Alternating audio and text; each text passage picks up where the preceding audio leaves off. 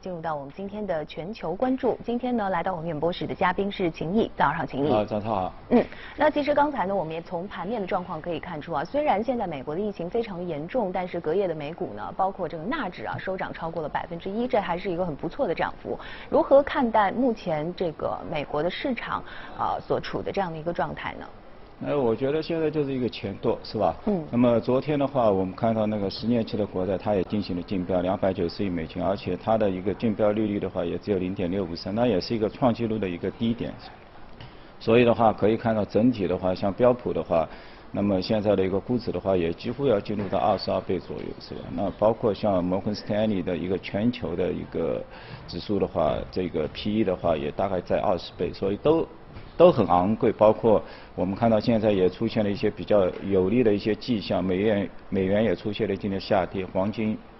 啊出现了上涨，贵金属啊那基本上都有同步的一些上升，那么都是一个比较有利于整个一个风险资产是吧？包括像科技股，虽然我们看到像那个科技重症，像那个加州它的一个人数。创了一个那个疫情呃也也有一个新高，但是呢，因为整体的一个死亡率也是比较低的，是吧？所以呢，看到整个科技股也很火爆，再加上现在整整体亚洲像中国的一个市场，一个巨大的一个吸引资金的一个能力，所以的话，整体对新兴市场这个也比较有利，它包括对美元的一个进一步的一个下跌，是吧？也会有一个推波助澜，所以整体而言的话。呃，目前的一个局势的话，非常有利于整个一个风险资产啊。嗯，那么就您像刚才所说的一样，那么接下来这个美股的这个走势的结构，还是会按照科技股会越走越好这样的一个趋势继续下去吗？对，整整体科技股的话，它一个强势的话，应该也是从二零一六年开始，整呃五年，如果再长的话，可能在八到九年。那么科技股的话是遥遥领先于整个一个。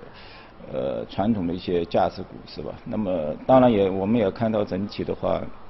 一个处在一个利率的一个趋降的这么一个趋势，所以短时间如果没有看到整个一个收益率曲线一个陡峭，那么这一局面的话很难立马说是能够改观。当然从盘面上的话，经常也会出现一些价值啊或者一些周期股啊，他们会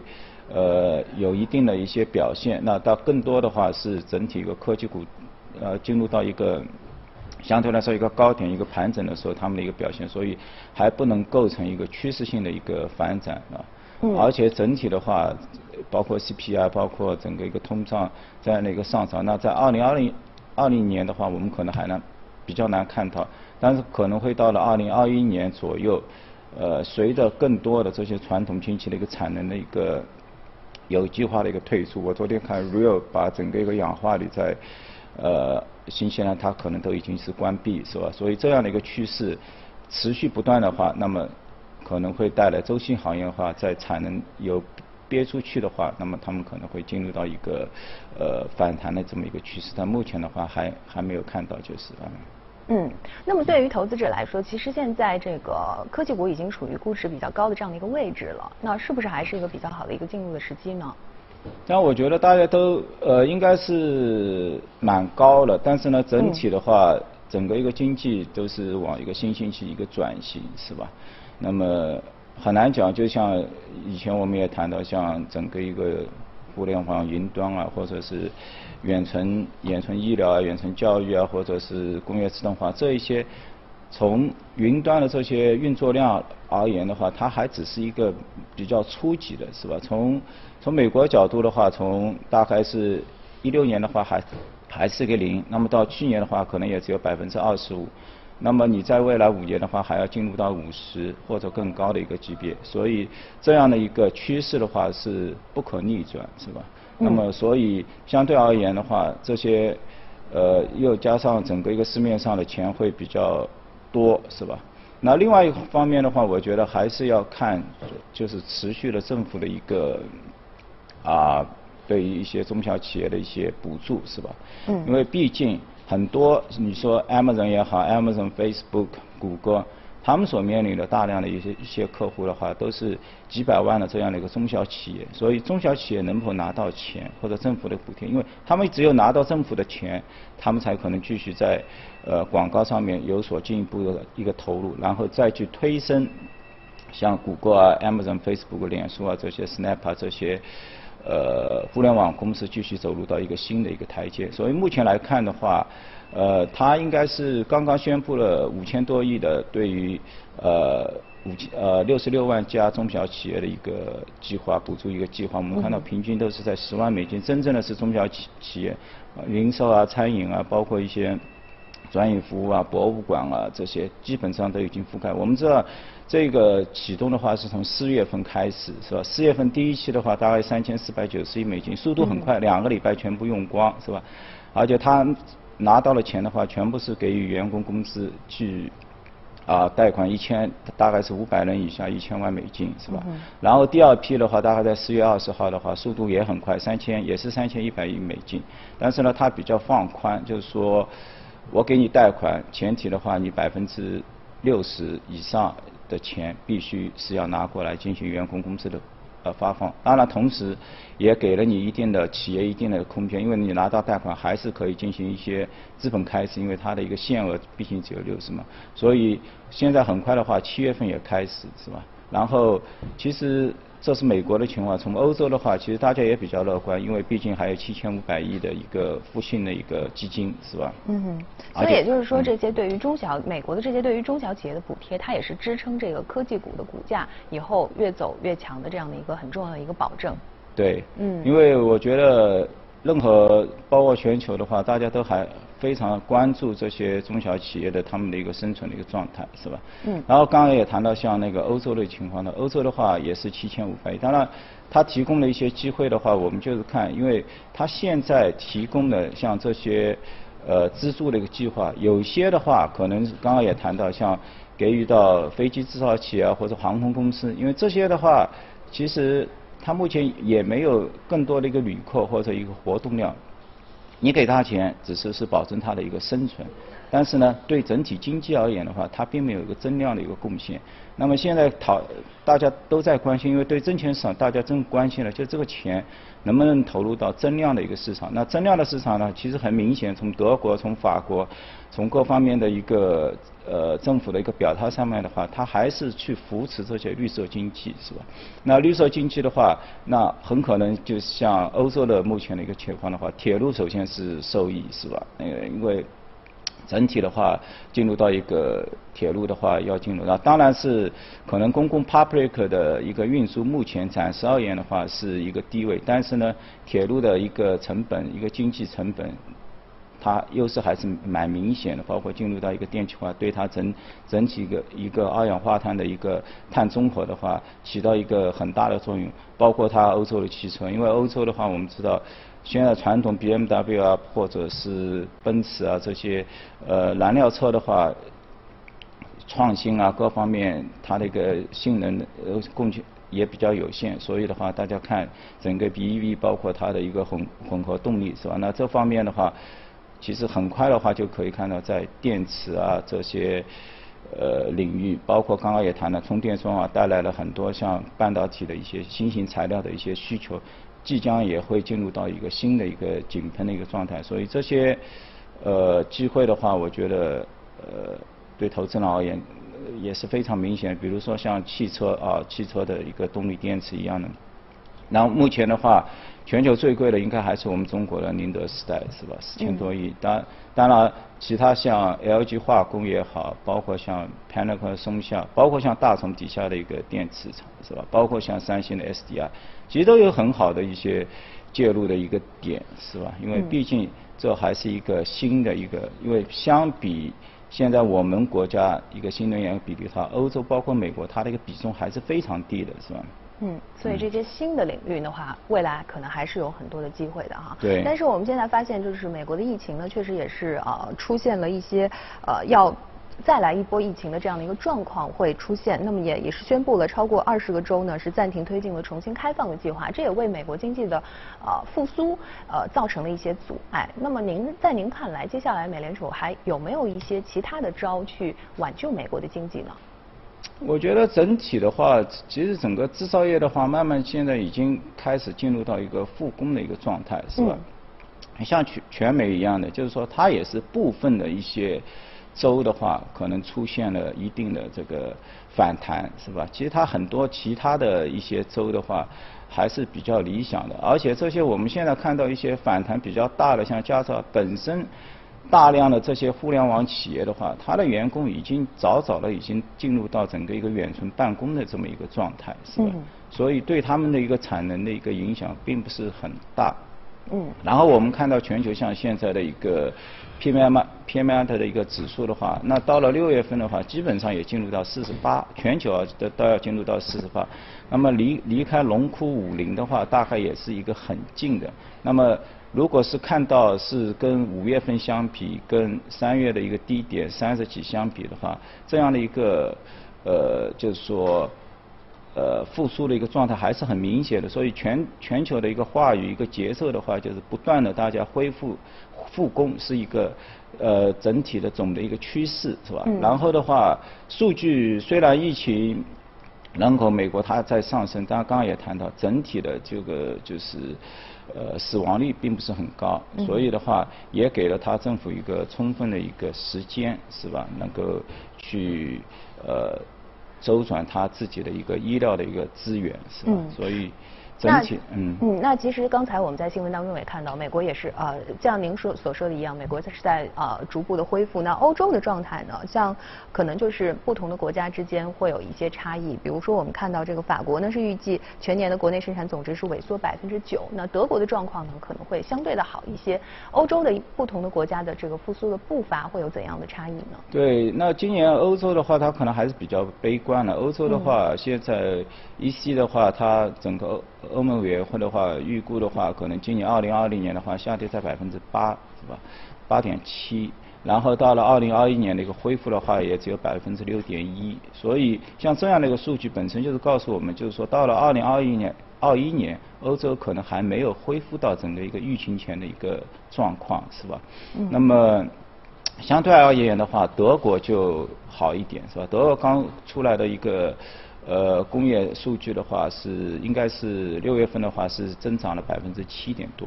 当然呢，其实这个数据本身的话比大家预期的百分市场预期的百分之十一还来得低，是吧？这个就是说大家还还有更高的一个预期，但同时呢，我们也看到就是说现在整体制造业它的一个 PMI 这一个恢复的话还是比较，但是服务 PMI 很快啊，包括像德国的话。它五月份的一个零售的话，增长了百分之十三，这也是一个创纪录的一个增长。也就是说，现在很多国家，它目前呢整体的一个呃市场的一个零售的消费的一个数据的话，基本上已经要恢复到整个一个疫情前。这也是我们为什么大家都在强调，OK，我现在去买消费股，因为的确消费的从整体的一个呃数据啊一个而言的话，其实他们同比去年。基本上已经没有什么下跌，那么接下来的话，如果恢复正常的话，可能还会进入到一个新的一个上涨周期，所以这还是一个全球的一个现象。当然，我觉得从美美国而言，可能大家现在呃比较担心的话，可能是对于拥有房子的，就是它的一个租房市场，可能是比较悲观一点。就是说，很多人就是原来的话，就是说你没有工作，可能你就不付钱，是吧？然后政府的话，很快把这样的一个。呃，疫情的一个补贴的话，已经发发放到你的一个账上。但从目前看的话，它六月份现在开始拒付率的话，现在也有七十五。那上一个季上上一个月的话七十七，所以有有。呃，就是说七十七它有所增加，是吧？那这个就是说，因为毕竟对于全美的话，它有将近四千两百万整个一个租租户啊租房成立，呃，对应的一个家庭的话，大概在两千一百万户，其中的百分之五十就是一千一百万户的话，就它的收入的百分之五十都是要用于整个一个房租。所以的话，我们看到今年美美股的话，其实它的一些 REITs 啊商业地产其实。跌幅还是比较大，最近有所反弹，它也反映了这样的一个预期，就是说，如果你持续你不去复工，或者你的一个收入没有一个更高的一个上涨，或者你只是拿到一个最基本的，因为毕竟之前疫情前大家都是要拿拿出百分之五十的收入的话用于支付房租，所以持有商业地产的。呃呃，会相对来说会比较有压力，而且这会导致呃跟这些商业地产现金流相关的一些 CMBC 其他一些衍生的一些证券，可能估值都会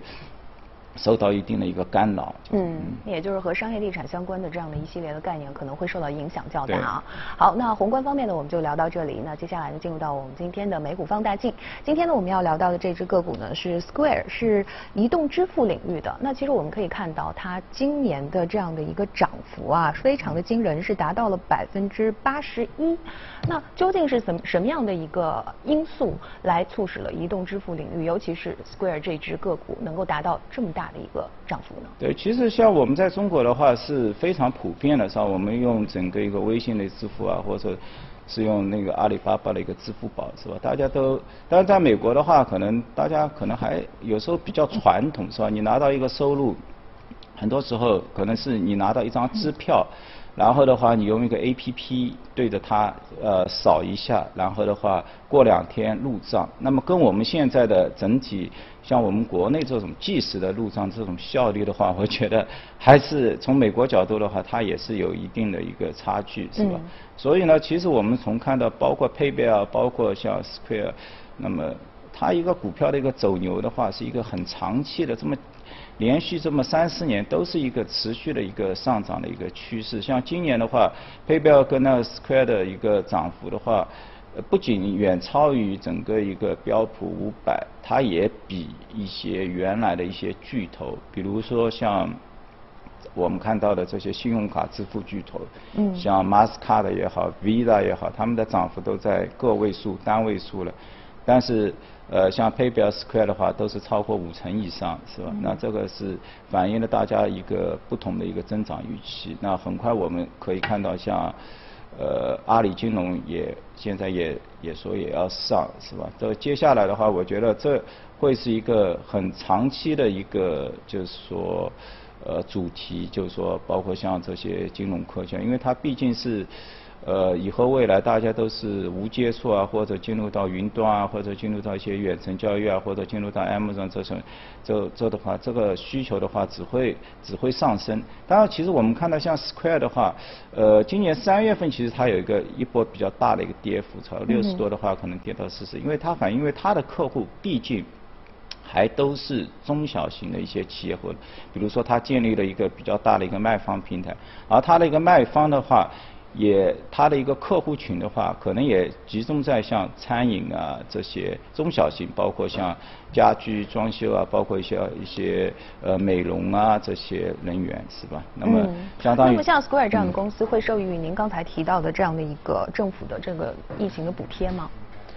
呃，就目前而言的话，它应该是怎么讲？就是说，因为现在政府发钱给你，我就是说，今年的一个统计数数据的话，会发现大家都都在用它一个 Square 的一个 Cash，就 Cash 的一个它的一个 APP，嗯，就是我捆绑一张银行卡。然后政政府打钱，那直接我通过这个 A P P 我就收掉了。就以以前的话，大家可能还都在用支票，现在的话直接到直接进账，所以它的一个用户量啊，它的一个增长，尤尤其是呃四呃进入到那个四月份以后，政府开始发钱了，它的一个。呃，增长是非常有非常迅速，是吧？然后数据的话，大概也有接近十几亿美金，是吧？因为毕竟的话，呃，像 Square 的话，呃，它呃也提供几个像一些交易啊，包呃一些一些服务。我们知道在 Square 上面的话。有一块很大的一块收入是来自于比特币的一个交易，是吧？就其他人不多。现在你说银行端肯定是不支持，那你现在通过它的一个 Cash A P P 的话，是直接可以买卖比特币，是吧？它的金额拿拿的收入，我看一个季度现在也有接近三亿美金，但是呢，呃，到最后它的一个毛利率我看不是很高，只有九百万美金左右，是吧？这就说明整个一个这样的一个币种的一个交易的话。它也有风险，包括交一些呃交易的一些风险。那包括它也像一些商家的话，因为它有很多数据源嘛，因为你在上面的话，商商家的一些工资的一些数据，它都可以看得到，包括你的一些交易数据。那么它可以利用这些交数据的话进行大数据分析，直接给你发放贷款。那么从它的一个季报看的话。现在它一个季度也将近有一亿美金的一个坏账准备，是吧？所以就就是说你的量是做出来了，但是呢，同时它的一个呃成本目前来看的话也比较高啊。我看它计提的这些给中小企业的一些贷款的一些损失的话，要接近两千万美金，这也是一个不小的这么一个数据。但整体而言的话。还是呃呃，就是它今年的涨幅还是获得了很大的一个增长，而且像您刚刚所所说的一样，也是跑赢了一些很大的这样的一些结算巨头啊。对，好，谢谢秦毅今天的解读。